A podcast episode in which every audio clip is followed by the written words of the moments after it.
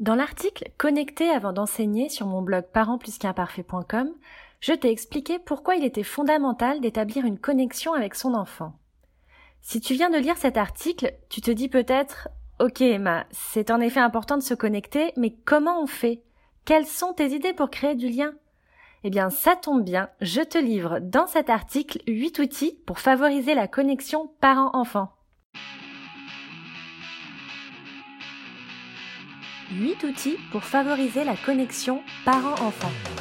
Je suis Emma Lagarigue, déculpabilisatrice parentale et auteur du blog Parents plus qu'imparfaits.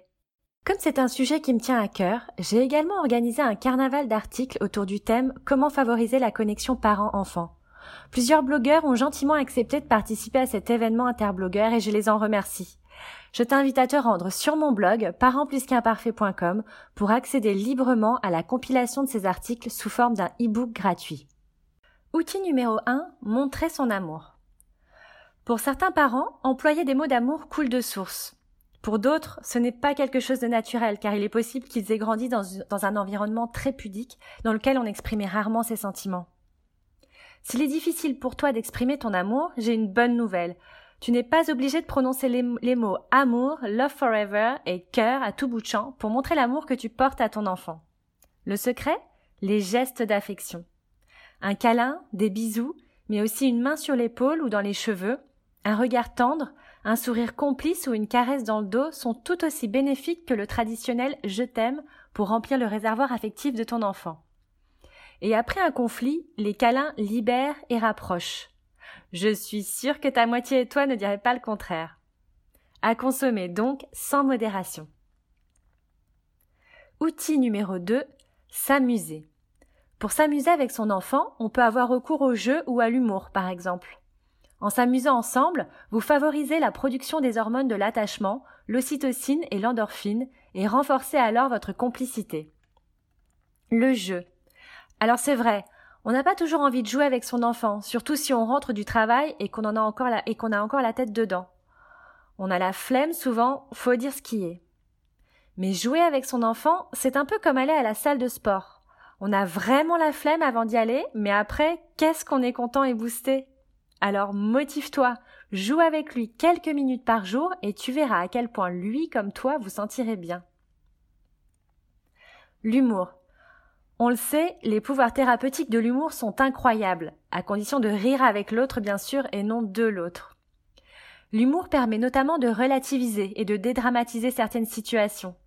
C'est également un excellent moyen de créer une complicité. Les moments de fou rire, d'échange de blagues, même si bon, entendre 50 fois d'affilée caca boudin, ça nous fait pas forcément hurler de rire, ça renforce la connexion entre vous. Si certaines expressions ou situations vous font rigoler tous les deux, note-les toi sur un carnet ou dans ta tête et n'hésite pas à les sortir de ton chapeau lorsque tu es confronté à une situation qui risque de partir en cacahuète. Ça peut paraître évident, mais on n'y pense pas vraiment tant qu'on n'en a pas réellement pris conscience. Outil numéro 3, partager des anecdotes. Les enfants adorent qu'on leur raconte des anecdotes de lorsqu'on était petit.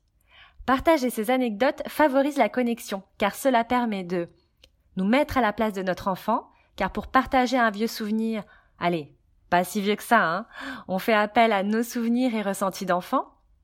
Nos problèmes d'adultes nous font oublier qu'on a été un jour un enfant, qui dort d'ailleurs toujours en nous. Et lorsqu'on se met à sa place, ça aide à relativiser et à prendre du recul sur la situation. Ça permet de transmettre, ce qui aide considérablement un être à se construire, ça permet également de faire passer un message sans avoir à employer un tu accusateur ou un on imprécis. Enfin, ça lui montre qu'on le comprend. En t'écoutant raconter ton anecdote, ton enfant réalisera que toi aussi tu es passé par là. Il se sentira compris et cela apaisera d'éventuelles tensions. Pas besoin d'attendre une situation conflictuelle pour partager une anecdote. Cela peut se faire à n'importe quel moment. Ainsi, ton enfant apprendra à connaître la personne que tu es, car non, tu n'es pas qu'un parent. Et cela ne fera que renforcer votre lien. Petit bémol toutefois, évite de radoter, surtout si tu as un ado. C'est juste boring quand t'as 14 ans et que tes parents ou ton prof te racontent encore et encore la même histoire. Outil numéro 4, reconnaître ses erreurs. Si toi aussi tu, as un tu es un parent plus qu'imparfait, il doit t'arriver comme moi de te dire que tu n'as, tu n'as pas eu la meilleure des réactions face à ton enfant. C'est vrai que quelquefois, il m'arrive de pousser le bouchon un peu trop loin, ou d'avoir été trop ci ou trop ça. Prendre le recul nécessaire pour s'en rendre compte, c'est déjà énorme. Mais attention, car c'est généralement à cet instant que la culpabilité pointe le bout de son nez. Alors, au lieu de nous autoflageller, on prend son courage à deux mains et on va discuter avec son enfant. Les trois R de la réparation. En discipline positive, on pense qu'utiliser les trois R de la réparation est une excellente manière pour transmettre le courage d'être imparfait et de faire germer l'idée que derrière chaque erreur se trouve une opportunité d'apprentissage. Les deux premiers R permettent de se connecter. La connexion étant le sujet de cet article et de ce podcast, j'ai donc choisi de m'attarder sur les deux premiers R. Le R numéro 1, reconnaître sa part de responsabilité. Dire j'ai fait une erreur. Le reconnaître, c'est tendre une main vers notre enfant. C'est aussi enrayer une potentielle relation dominant-dominée qui peut pousser notre enfant à être sur la défensive. Le R numéro 2, réconcilier. On peut dire Je suis désolé d'avoir fait ceci ou cela. Ce n'est pas toujours simple de demander pardon à son enfant, car cela ne fait pas partie de notre culture. Dire pardon, c'est accepter qu'on a eu tort. Pour certaines personnes, dire pardon est un acte de soumission. On ordonne souvent aux enfants Dis pardon. Mais il est encore rare de voir les parents donner l'exemple en s'excusant auprès de leurs enfants. Mais heureusement, les choses changent. Le troisième R, résoudre. On peut dire J'ai besoin de ton aide, j'aimerais que l'on trouve une solution ensemble. Comme tu peux le constater, les deux premiers R permettent de renouer avec son enfant, d'établir une connexion pour après, et seulement après, régler ensemble une situation. Il existe également quatre autres outils. Ce sont des outils qui peuvent t'aider à retrouver ou renforcer le lien avec ton enfant. Un outil que j'aime beaucoup, c'est le temps dédié. Cela consiste à passer un moment programmé en tête à tête. Pour que ce moment de qualité soit réussi, je t'invite à lire l'article sur mon blog parentplusqu'imparfait.com sur le temps dédié.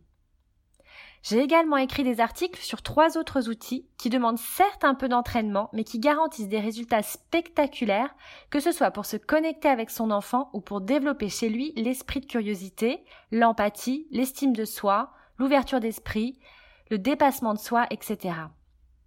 Il y a d'abord les questions de curiosité. Également l'écoute active et l'empathie. Et enfin l'encouragement. Tu peux retrouver ces articles sur mon blog parentplusqu'imparfait.com. Comme je l'ai dit souvent, ne te mets pas la pression à vouloir essayer les huit outils. Commence par un ou deux outils, ceux qui te semblent les plus simples à mettre en place. Une fois que tu te sentiras à l'aise, tu pourras en tester un autre. Et toi, Qu'utilises-tu comme outil pour favoriser la connexion avec ton enfant? N'hésite pas à nous le partager en commentaire en bas de mon article sur parentplusqu'imparfait.com. Je suis sûre que cela pourra nous être très utile. D'ici là, je te dis à bientôt et surtout, n'oublie pas d'être imparfait. Ciao ciao